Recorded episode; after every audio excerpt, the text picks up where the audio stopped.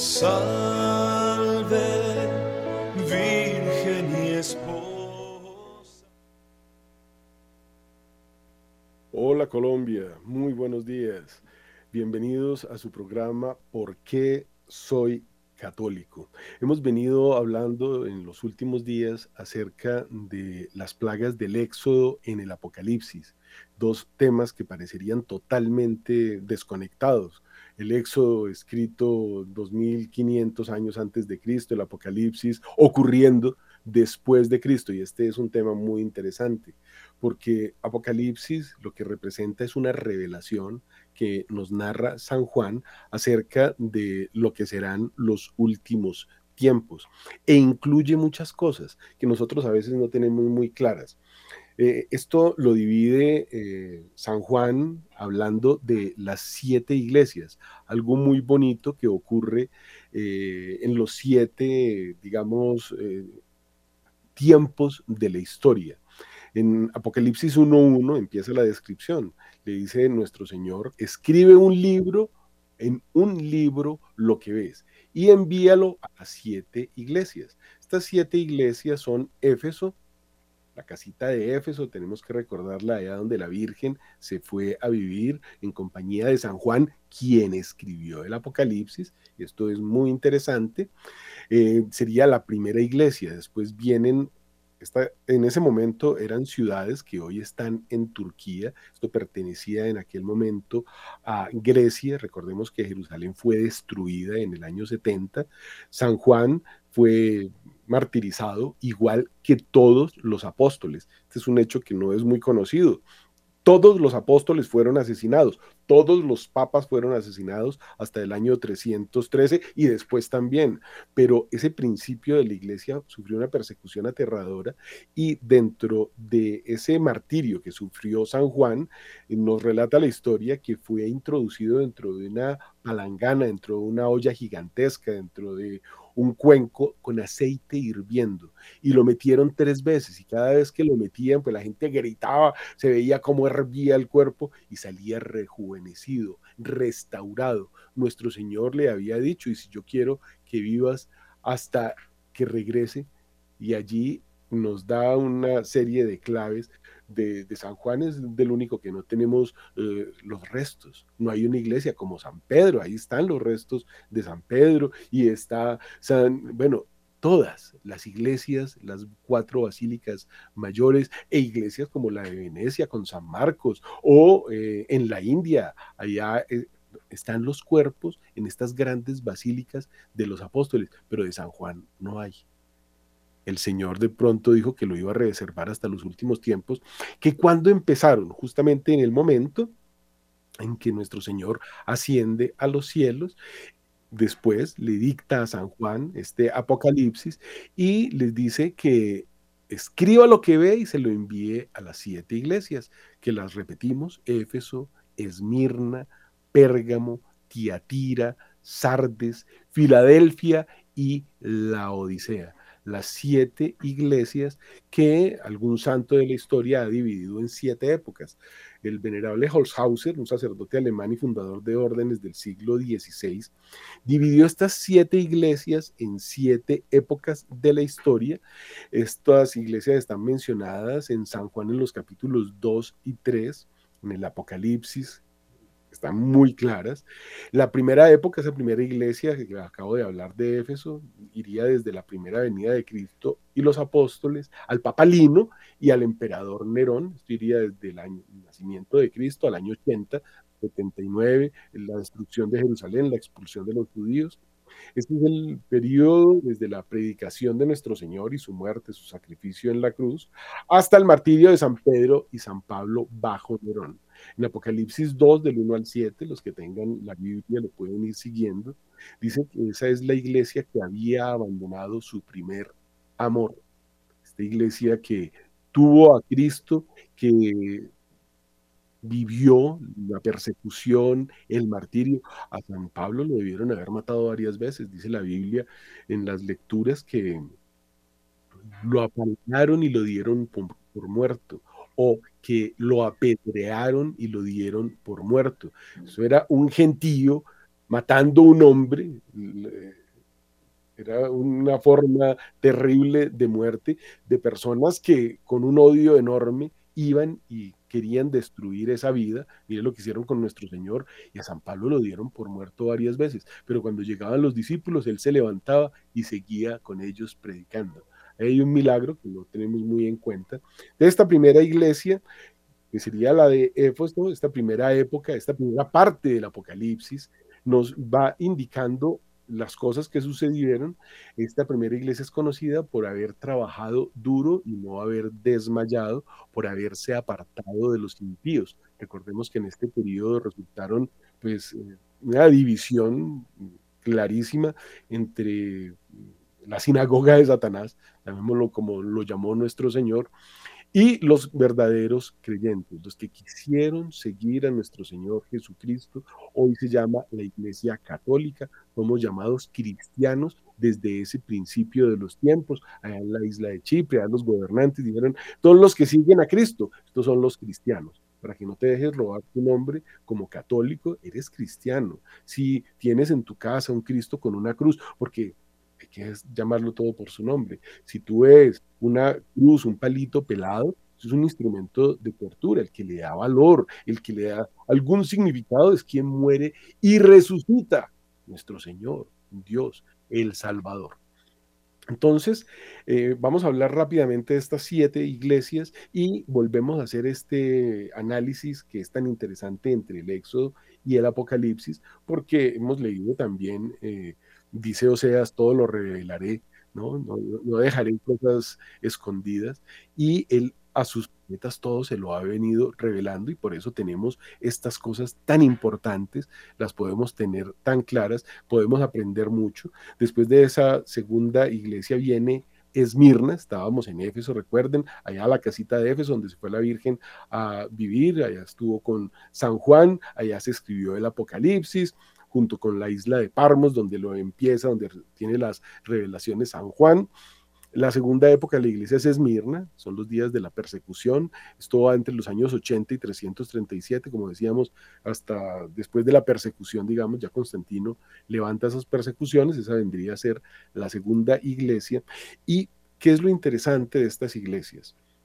Son las épocas de la historia, que nos hablan de cómo se ha venido dando este apocalipsis, porque el apocalipsis es algo que viene sucediendo y que se tienen que cumplir ciertas cosas. Recordemos que allí, se habla de unos sellos, se habla de unas copas, las copas de la ira de Dios que se van rompiendo, que se van regando, que se van rebosando, y después de unas trompetas que ya lanzan, digamos, los castigos finales. De esta segunda época de la iglesia, que es Esmirna, habla de la persecución, está en Apocalipsis 2 del 8 al 11, y habla de esa iglesia que sufre una persecución que es admirada por su tribulación y pobreza, recordemos todo lo que sucede acá, todo lo que hacen en el circo romano, todas estas cosas tremendas de la persecución contra los cristianos. Llega la tercera época de la iglesia, que es Pérgamo. Esta es una ciudad eh, del pasado, pero es una iglesia de nuestros días.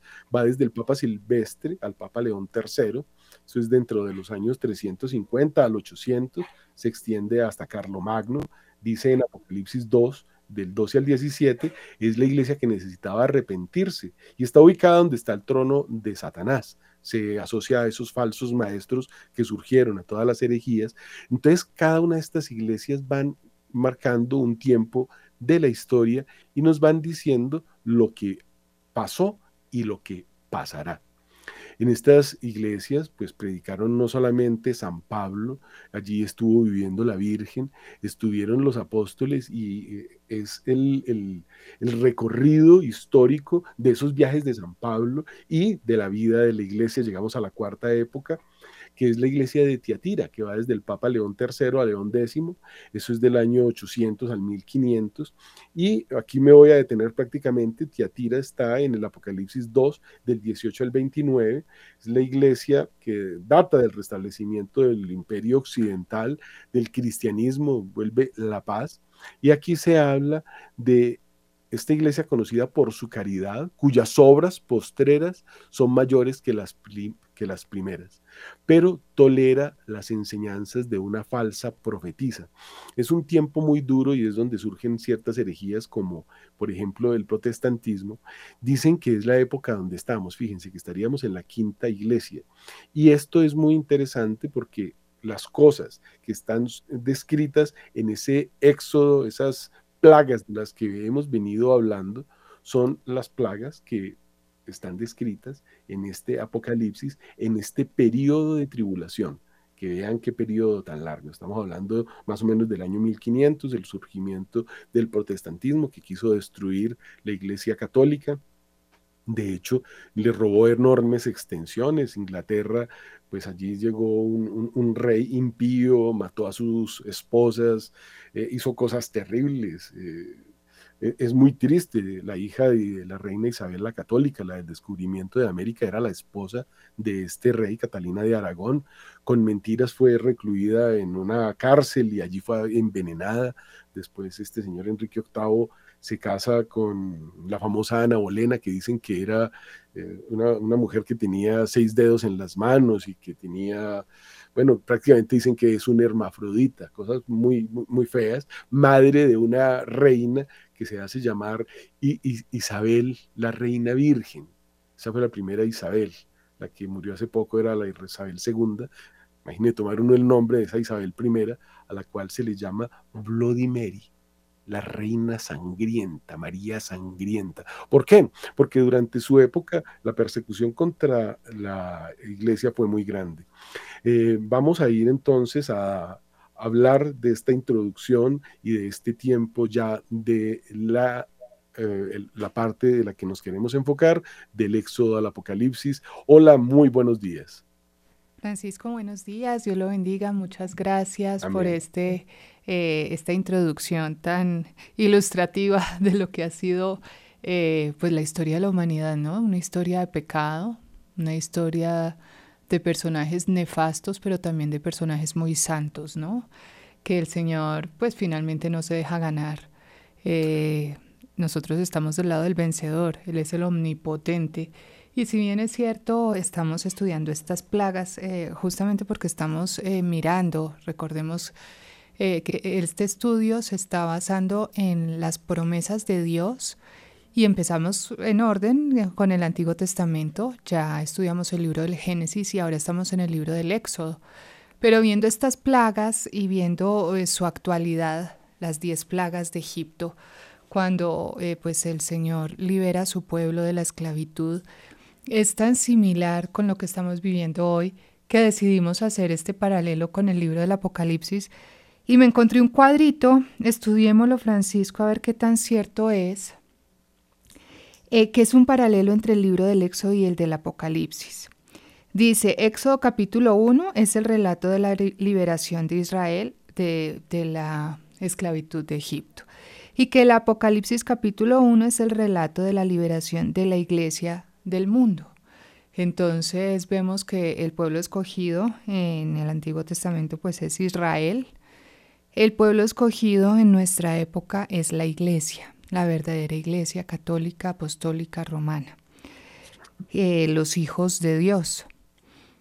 Eh, también dice que en el Éxodo capítulo 1 dice que Israel durante el último periodo de opresión de Egipto, que fue terrible, y en el Apocalipsis 1 también viene a ser la iglesia de Dios durante el último tiempo de opresión del mundo.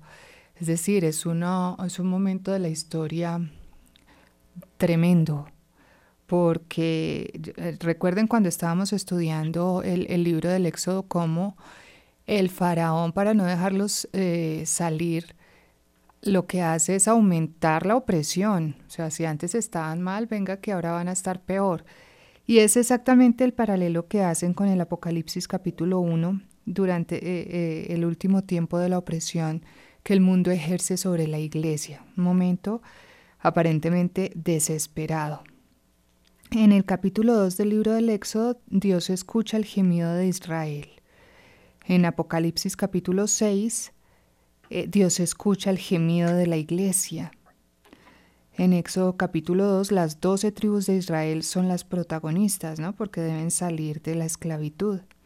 En Apocalipsis 7, que Francisco hablaba hace un momento, la iglesia, como las doce tribus de Israel espiritual, es la protagonista. En Éxodo capítulo 2, Moisés como líder lleva a Israel al lugar de protección, que en este caso es el desierto, contra los egipcios. Tiene que atravesar el Mar Rojo. En Apocalipsis 3 y 12, el apóstol como líder lleva a la iglesia al lugar de protección en el desierto contra el mundo. Esto también lo leemos especialmente en el capítulo 12 cuando dice que la mujer es llevada a su lugar con los suyos eh, al desierto para ser protegida. Entonces, como Dios cuida de su pueblo, ¿no? Los lleva al desierto. Ciertamente, pues estar en un desierto no es fácil. Hay ausencia de todo. Eh, pues exceso de polvo, de calor, de frío, de, digamos, necesidad física, pero eh, la idea de sacarlos de la esclavitud de los egipcios hacia el desierto era justamente para protegerlos y llevarlos a la tierra prometida. No sé cómo lo ve Francisco, este, este paralelo me parece bastante interesante. Sí, realmente es espectacular y es que es muy bonito ver en Apocalipsis 1.1 leemos revelación de Dios para manifestar a sus siervos las cosas que pronto van a suceder. Dios todo lo que va haciendo lo va revelando para que estemos preparados y la preparación es estar en gracia de Dios. Si uno está eh, confesado, si ha comulgado el domingo en gracia de Dios, si está listo, pues está perfecto para el cielo y el día que se muere estando en gracia de Dios, tiene a Cristo dentro de su cuerpo, es como la Virgen, por decirlo de alguna forma, está en gracia, tiene a Dios en sí y va a vivir con Él. En Él vivimos, nos movemos y existimos. Dios todo nos lo ha venido diciendo y lo que fue será, nos eh, dice el eclesiastés. Entonces está todo muy claro y debemos recibirlo con mucha alegría, porque el Señor ha prometido pues un cielo para todos los que lo quieran alcanzar, porque si no lo ambicionamos, no nos lo ganamos. Hágame un favor, busque ahí en Apocalipsis capítulo 11, hay una parte en que hay dos testigos, los dos testigos, porque eh, vamos a, hablar un poquito en Éxodo capítulo 5. El paralelo que hacen es que Moisés y Aarón encaran al faraón y a los magos, ¿no? Que los enfrentan, que eso fue ya lo que, lo que estudiamos. Pero que en el capítulo 11 del Apocalipsis los dos testigos encaran a la bestia y al falso profeta. Y dice en Apocalipsis 11:3, mandaré mis dos testigos para que profeticen durante 1260 días vestidos de saco. Estos son los dos olivos y los dos candeleros que están delante del Señor de la tierra. 1260 eh, días viene a ser equivalente a tres años y medio. Tres años y medio, que es una, una, una, época que me llama mucho la atención y va a ser un paralelo muy cortico acá.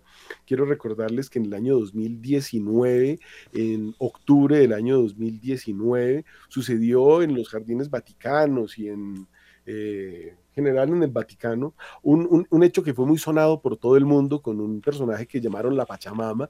Eso fue exactamente hace tres años y medio. Hace tres años y medio. Bueno, los dos testigos, eh, que son dos olivos y dos, ¿qué? Candeleros que están delante del Señor de la tierra. El olivo, el olivo, no, la palma es la palma de la victoria. El olivo que viene a significar. Es algo bien interesante porque con el aceite de olivo se ungen los reyes. Es en el jardín de los olivos donde nuestro Señor pues suda sangre pensando en, ese castigo que va a recibir, que Él lo recibe con ese amor por nosotros. Entonces el olivo, la madera de olivo es algo también como ese árbol de la cruz. El olivo y candeleros, o sea, significan dos personas que son las que están como iluminando la tierra con cierta autoridad real, ¿no?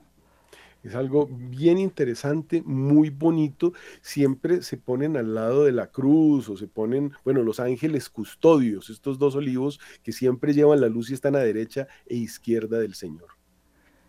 Entonces estos dos testigos encaran a la bestia y al falso profeta. Eh, si mal no recuerdo, están diciendo ahí en el libro del Apocalipsis que ellos eh, dicen eh, son profetas, ¿no? Están denunciando el pecado, están denunciando el error, porque al parecer hay mucho error disfrazado de verdad. Y esto es muy importante que lo tengamos muy claro, queridos oyentes, porque eh, a mí hay una idea que me fascina y es, la idea de, la oveja y, del pastor, esa relación que hay entre la ovejita y el pastor. Y a Jesús pues también le debía encantar esta, esta relación porque eh, son son más que amigos, ¿no? Son, son, son como hermanos, a pesar de que pues uno es el, la criaturita, el animal, y, y, el otro es el pastor, pero hay una unidad en que se conocen, se quieren, se cuidan, se comparten todo. Y em, cuando Jesús utiliza ese, esa imagen de que Él es la puerta por donde pues entra el pastor y las ovejas, los otros son eh, pues falsos, son, son falsas puertas, son, son mentirosos, que, son ladrones que vienen nada más a robar, a hurtar, a matar y a destruir, como dice nuestro Señor. Eh, él, dice una, una, frase que es espectacular y es que eh, la oveja conoce la voz del pastor y al que no es pastor huirán de esa voz porque no lo conocen. Eh, yo me puse a investigar un poquito eh, haciendo una catequesis y debo confesar que era para niños, pero a mí personalmente me sirvió muchísimo porque em, vi cómo los pastores, habían una, unos tres pastores en Tierra Santa, en un lago, y cada uno con más de 200 ovejas. Entonces va, van sus pastores con sus ovejitas y las llevan a tomar agua y los pastores se ponen a hablar entre ellos y, uno diría, bueno, ¿y, ahora cómo, cómo la separa? ¿Cómo va a reconocer cuál es la de cuál? ¿Cómo van a, llevar su, su majada, su, su rebañito de, de, ovejitas, pues para continuar su, su trayecto? Resulta que la ovejita solo responde a la voz de su pastor entonces, cuando habla otro, pues no se va detrás de ese, por eso dice nuestro Señor, huirá de él, porque no lo conoce. Qué bonito es que nosotros como católicos reconozcamos la voz de nuestro pastor. La voz del pastor es la palabra de Dios escrita desde hace dos mil siglos, dos mil años, perdón, eh, en las cuales la verdad es muy clara, la verdad revelada es Jesucristo, Él es la palabra, conocer la pasión de nuestro Señor, conocer la Iglesia Católica, conocer el catecismo, saber quién es nuestro Dios y que así venga otro imitando de muy buena manera, o sea, porque esto no va a ser fácil, la voz del pastor, pero a través de un mensaje mentiroso, pues que la ovejita pueda reconocer y decir, sí, esto es parecido, pero no es. Me están engañando y huyo, huyo de la mentira, huyo de esa falsa voz. ¿Por qué? Porque yo conozco la voz de mi pastor. Entonces yo tengo que conocer mi iglesia, yo tengo que conocer eh, los sacramentos, los mandamientos, el catecismo, para poder eh, pues distinguir ese sutil engaño que viene, que se está dando y que bueno, ya es como, yo diría que responsabilidad de la oveja tener ese buen oído, ¿no? Y es que hay algo muy interesante en este tema, porque todas las cosas que sucedieron en el Éxodo y que, recordemos que el Éxodo ocurre en Egipto, ¿no? Donde adoraban animales. Y lo que sucede en el Apocalipsis, lo que debe suceder en el fin de los tiempos durante la tribulación, pues tiene que corresponder a lo que pasó allá. Entonces, eh, como estamos hablando de ovejitas y de animales, y que la oveja conoce la voz de su pastor. Y ha habido una cantidad de estudios que han hecho, ponen a personas a llamar a las ovejas, a darles comida, las ovejas se hacen las sordas, ellas no les paran bolas. Y el pastor medio les hace una señal, inmediatamente ellas llegan. Hay videos de esto en internet y muy bonito realmente. Y esta comparación la quiero hacer con esto de los animales, también con Egipto y con nuestros tiempos, porque en Egipto adoraban animales. Si ustedes miran todos estos jeroglíficos egipcios, están llenos de imágenes de lo que ellos tenían como dioses, que era el dios halcón, Horus, o Todos esos no los vamos a mencionar con nombre porque son nombres de demonios, esos son, bueno, bichos. Pero resulta que allá adoraban animales. Y llegamos a nuestros días y uno dice, pero ¿qué, tiene que ver eso? Pues les quiero contar que en Canadá se acaba de aprobar la zoofilia. La gente se está casando con animales, o sea, algo que es tan asqueroso que no vamos a hablar más de eso. Pero el ejemplo a lo que quiero llegar es que Hoy la gente está adorando animales y es que no se está dando ni cuenta, no solo se casan con ellos, vaya a ver qué es lo que es un cementerio de perros, los mausoleos que se les hacen a estos animales, vaya mire lo que cuesta la comida para estos animalitos, lo que se gastan, es decir, mientras los niños están muriendo de hambre, la gente está adorando animales. Y decíamos que el éxodo en el Apocalipsis se cumple porque es un paralelo, lo que fue será Está sucediendo hoy lo que pasaba cuando el pueblo elegido estaba encerrado prisionero de Egipto. Yo le voy a pedir a Camilo que busque por internet esos videos de, ovejas y de pastores, porque es muy bonito. Eh, y ustedes también investiguenlo en sus casas en algún momento de, recreación, de entretenimiento. Busquen eh, los rebaños de ovejas que eh, tratan de ser engañadas por otras personas que no son los pastores y verán que las ovejitas tienen muy buen oído. Entonces, qué bonito que nosotros podamos tener ese muy buen oído para reconocer la voz de nuestro Señor y que así se presente una muy parecida, muy similar, pero con un discurso venenoso, donde te dicen que el pecado no es pecado, que todo es misericordia, donde tantas cositas que nos van inyectando gota a gota nosotros podamos eh, discernir y rechazar contundentemente la voz del impostor. Ahí están los dos testigos del Apocalipsis capítulo 11 que encaran a la bestia y al falso profeta. Eh, pido a Francisco que le dé un poquito más de, de lectura a ese capítulo porque están los dos testigos que son los que hablan la verdad, son profetas eh, son poderosos, tienen el poder del cielo, pero en un momento el Señor permite su derrota, ¿no? Y esto es muy importante porque estos dos testigos se han venido a, comparar con Elías y Enoch. Recordemos que fueron los dos que fueron arrebatados al cielo. Y aquí abro un pequeño paréntesis para darles a entender algo muy importante.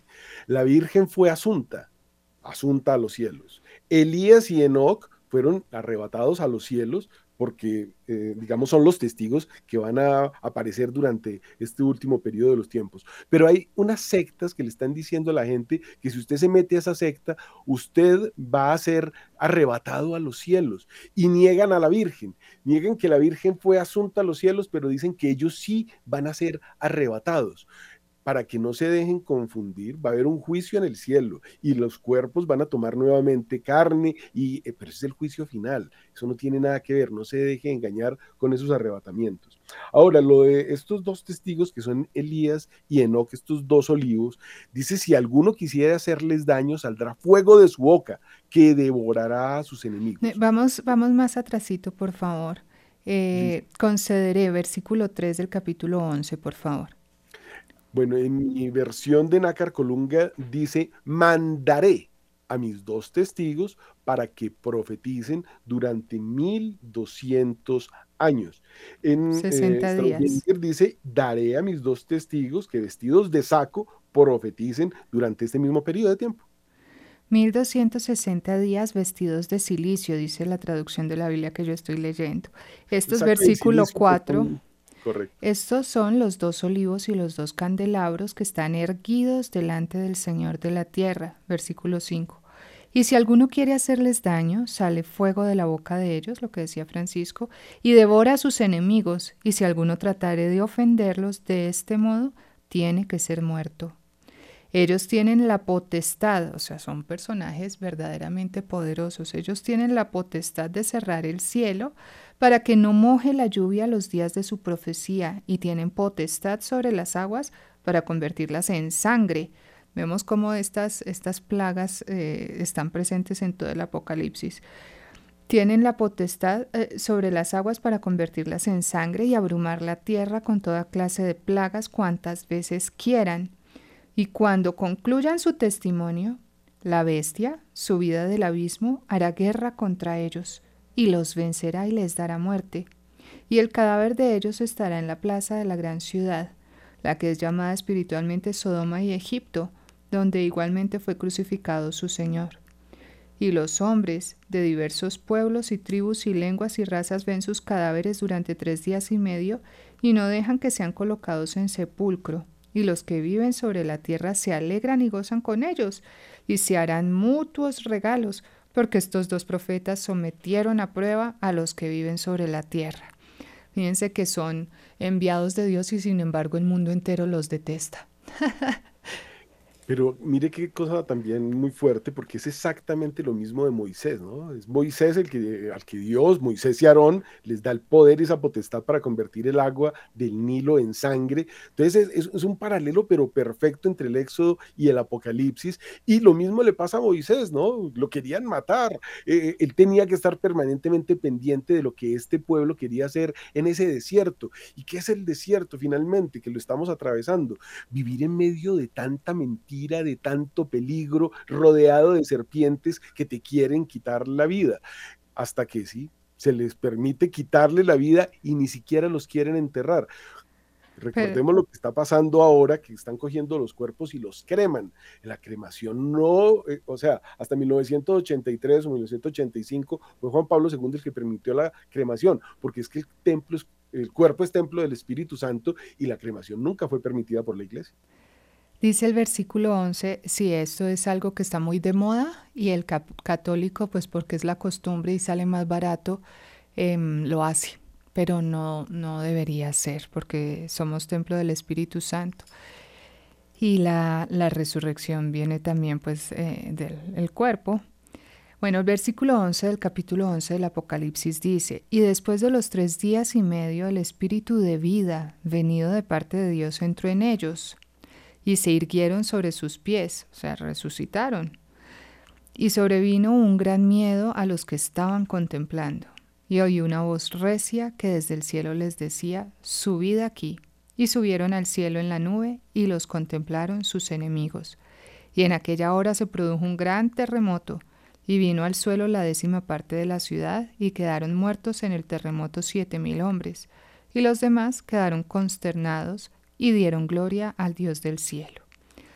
Entonces vemos cómo esta parte de los testigos, de estos dos testigos que encaran a la bestia al falso profeta, es muy importante. Y mire la cosa tan interesante, ¿no? Se produce un terremoto. Ellos son llamados, suben al cielo y empieza un, digamos, un castigo y ahí sí se convierte. Este es lo que llaman el segundo ay, ¿no? Llenos de espanto, ahora sí reconocen que hay un Dios. Entonces, es exactamente lo que sucede en el eh, Éxodo cuando tiene que suceder algo terrible, tienen que venir esas plagas para que no solamente el pueblo, sino los egipcios digan, ay, no, soltémoslos. Estamos en la sexta trompeta. Bueno, luego viene Éxodo capítulo 7 al 12, que bueno, el capítulo 7 eh, ya lo habíamos estudiado, que hay milagros de ambas partes, ¿no? Los enemigos de Dios también tienen poder y pueden hacer eh, entre comillas, milagros porque pueden hacer eh, pues sus magias. En Apocalipsis de eh, capítulo 11 hasta el 13 hay milagros también de ambas partes porque la bestia que surge del mar también tiene poder y hace hablar una imagen que no tiene vida y bueno, también tiene su, su poder de hacer cosas que los seres humanos pues no podemos normalmente. Yo la voy a interrumpir un segundito porque usted dijo una cosa que me dejó impresionado. Hacen hablar cosas que no tienen vida.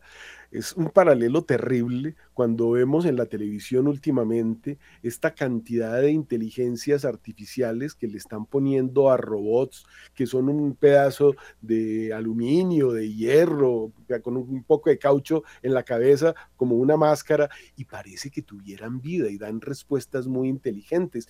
Y se está diciendo que por ahí puede empezar todo esto de lo que estamos hablando.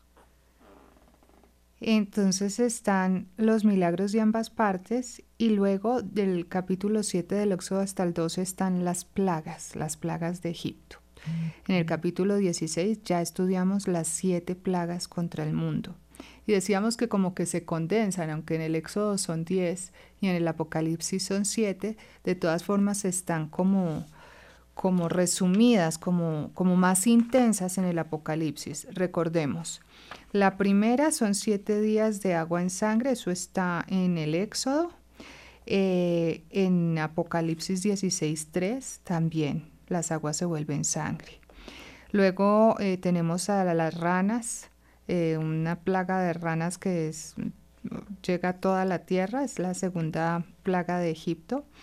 Tenemos las ranas también en el Apocalipsis, pero ya como, como unos bichos en Apocalipsis 16.12 que, son símbolo de demonios que vienen de Oriente, ¿no?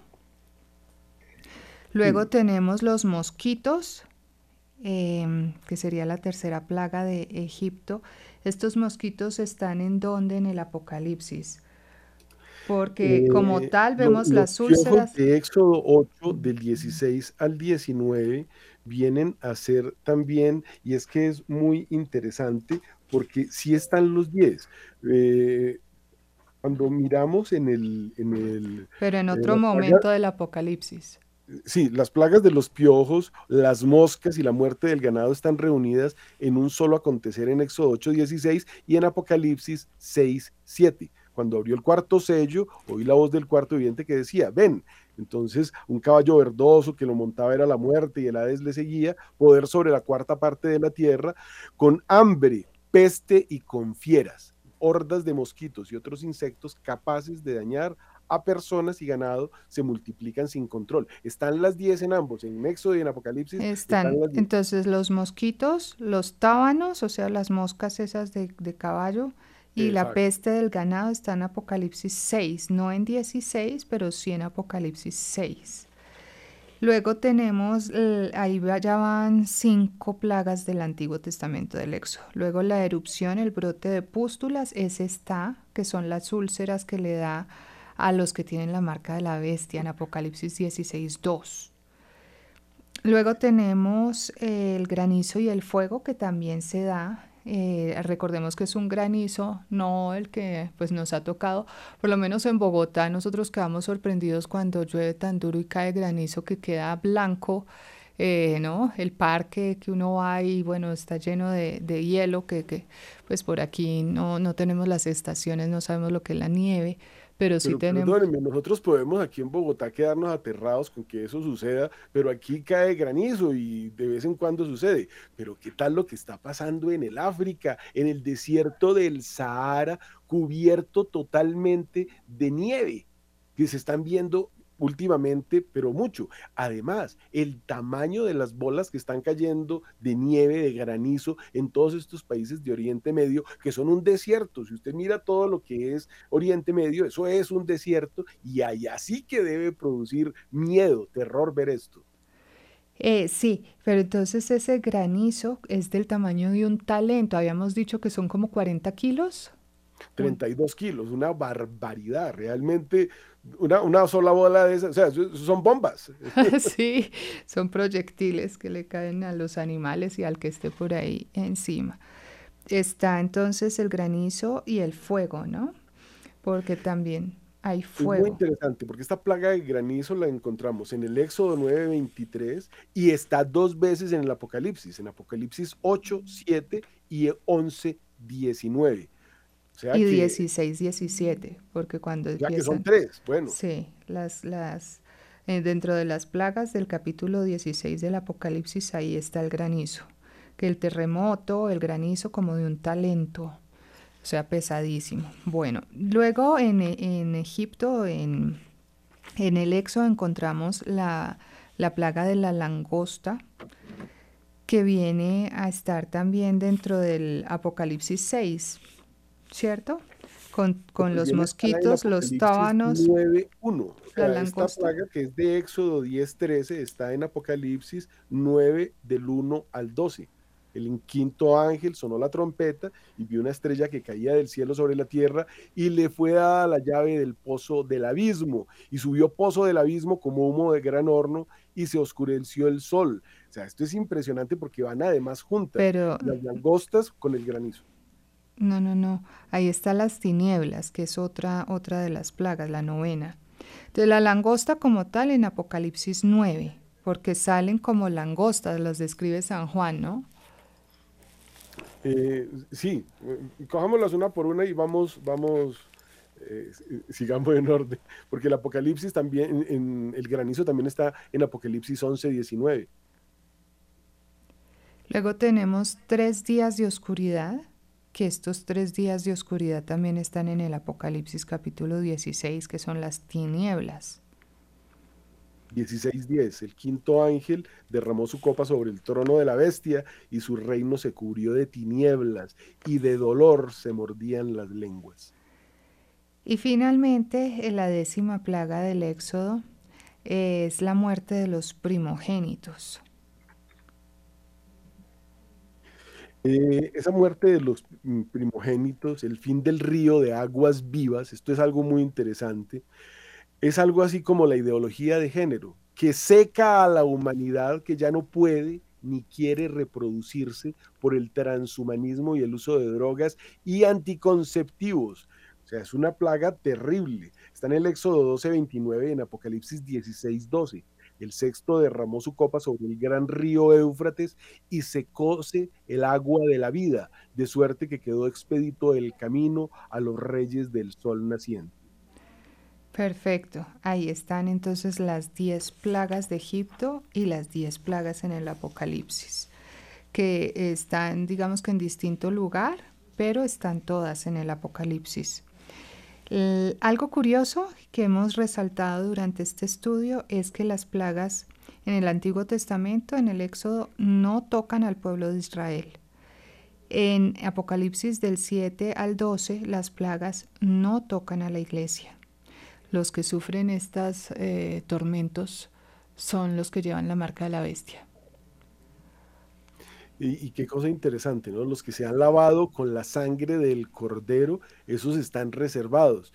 La sangre del cordero claramente nos está hablando de nuestro Señor, sus ropas lavadas blanquísimas con la sangre del cordero, el que está en gracia de Dios. Eso es en Éxodo capítulo 12, Israel vence por el símbolo de la sangre del cordero, porque ellos eh, celebran la Pascua, cogen la sangre y con ella marcan los dinteles y por eso el exterminador pasa de largo sin hacerles daño.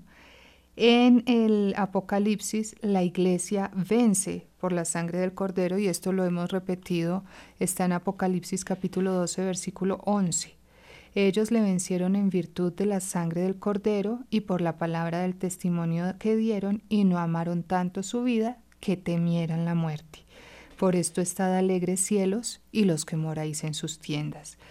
Em, es hermoso porque la iglesia vence ya no por el símbolo de la sangre como fue en el Antiguo Testamento, sino por la sangre misma que derramó Jesucristo en la cruz y por la palabra de su testimonio. Por eso era tan importante lo que hablábamos ahorita acerca del que escucha la palabra del Señor y se la sabe, para que no se deje engañar, porque es que el demonio todo lo va imitando por la palabra de su testimonio y menospreciaron su vida hasta morir, porque es que la vida eterna es en el cielo. Eso está en el Apocalipsis 12:11. Luego en el Éxodo capítulo 13 vemos a Israel que huye al lugar de protección en el desierto en Apocalipsis 12, la iglesia cruza el desierto y llega al lugar de protección. En Éxodo capítulo 14, Israel huye al lugar de protección en el desierto. Y en Apocalipsis 12, el ejército de la bestia persigue a la iglesia, pero la tierra abre sus fauces y se los traga. No veremos casi nada, se los tragó la tierra. Vino en auxilio.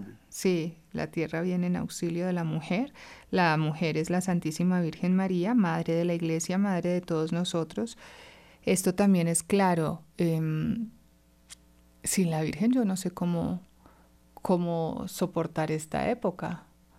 Es algo tan hermoso y es algo tan interesante estábamos hablando de la quinta iglesia que correspondía al, según Holzhauser, eh, la primera era Éfeso, la segunda es Mirna, la tercera Pérgamo, la cuarta Tiatira, después llega la iglesia de Sardes, que es la, la quinta iglesia a la que correspondería nuestros tiempos, que tiene esas manifestaciones de la Virgen como la danza del sol en el cielo. Y hay aquí un, ejemplo muy cortico que les pongo, desde que se apareció la Virgen del Pilar, allá en Zaragoza, en el año 70, 50, ayudando a que vuelva a surgir la iglesia, a que haya fe nuevamente y que España triunfe la Virgen no se apareció así como se está apareciendo ahora hasta 1830. Es decir, un periodo de la historia tremendo. Y es que la Virgen nos está advirtiendo en Fátima, en Lourdes, en todas partes, mi hijo, la copa ya la ve llena. Y esto son palabras bíblicas del Apocalipsis. Entonces sí, unámonos a la Santísima Virgen María. Gracias a Dios tenemos esta, esta intercesora tan poderosa porque ella, ella puede lo que nosotros no, porque el Señor Jesús es hijo de María y le debe obediencia, por eso a ella la llamamos la omnipotencia suplicante. No es porque sea ella una diosa, no.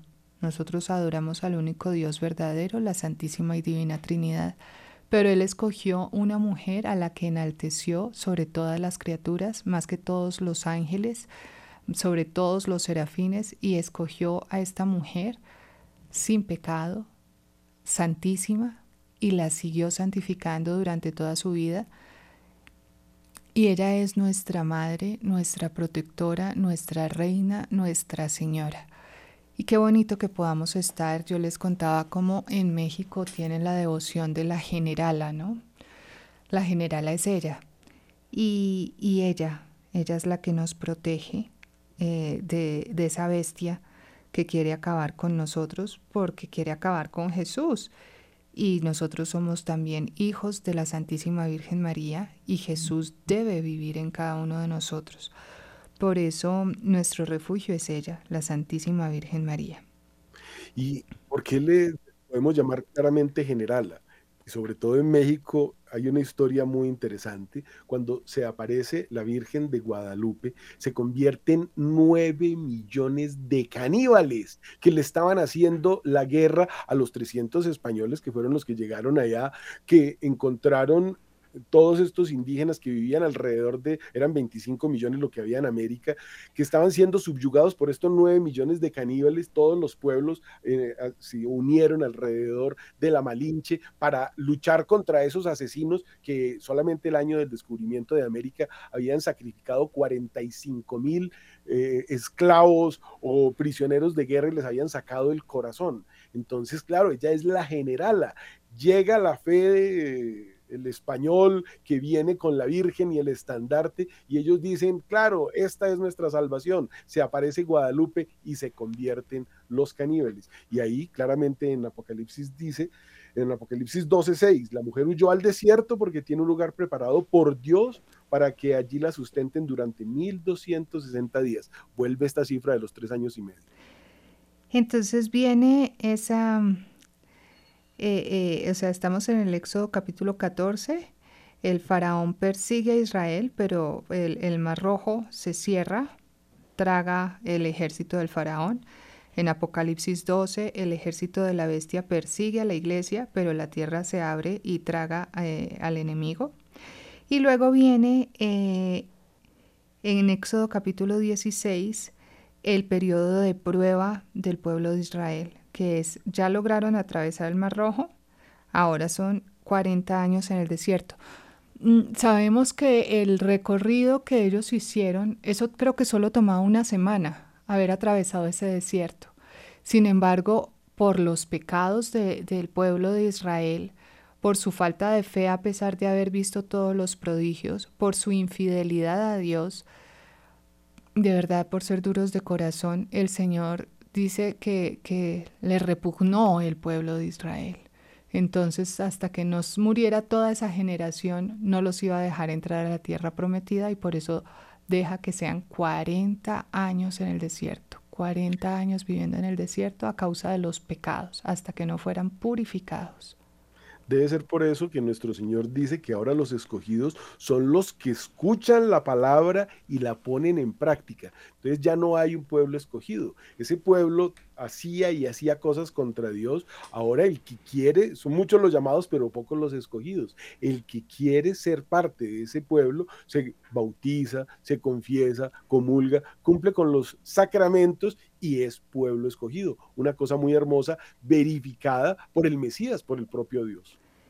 Y en el Apocalipsis 12 tenemos esta, esta mujer vestida de sol con la luna bajo sus pies, que es muy similar a la aparición de Nuestra Señora, la Virgen de Guadalupe en México, ¿no? Porque está vestida de sol con la luna bajo sus pies. Pero es como si al, lograr, digamos, que, que llegar al, al lugar de protección y que el ejército del enemigo sea tragado por la tierra, inicia un periodo de prueba Así como para Israel fueron 40 años, para la iglesia serían tres años y medio en el desierto. En Apocalipsis 12:7 dice que Miguel y sus ángeles peleaban contra el dragón y peleó el dragón y sus ángeles y no pudieron triunfar ni fue hallado su lugar en el cielo. En ese combate exactamente nos encontramos. Eso es la tribulación, esa persecución que es lo que según Holzhauser, que les hablaba de esa quinta iglesia de Sardes, son, han sido estos 500 años de tribulación, a destruir la iglesia, ese dragón y bueno, la iglesia que es santa, lo que quiere estar con Dios, los que quieren ser ese pueblo elegido, pues cumplen y se salvan. Destruir la iglesia, querido oyente, es destruirte a ti. Tú eres iglesia. Eh, si hay algo que codicia el enemigo de las almas, es tu alma.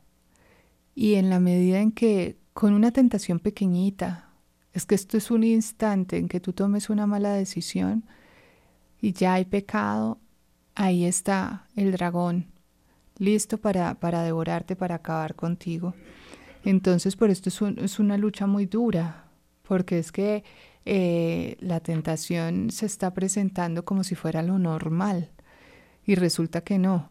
El ser humano es un ser muy sociable y entonces como ve que este hace esto, yo también puedo, como que adormece la conciencia y no, por eso debemos conocer la voz de nuestro divino Pastor Jesucristo, por eso debemos conocer los mandamientos y por eso debemos ser radicales, amando a Dios sobre todas las cosas, huyendo del pecado y huyendo de todas estas seducciones que eh, el dragón presenta, que obviamente no las va a presentar como si fueran malas, sino siempre disfrazadas de algo bueno.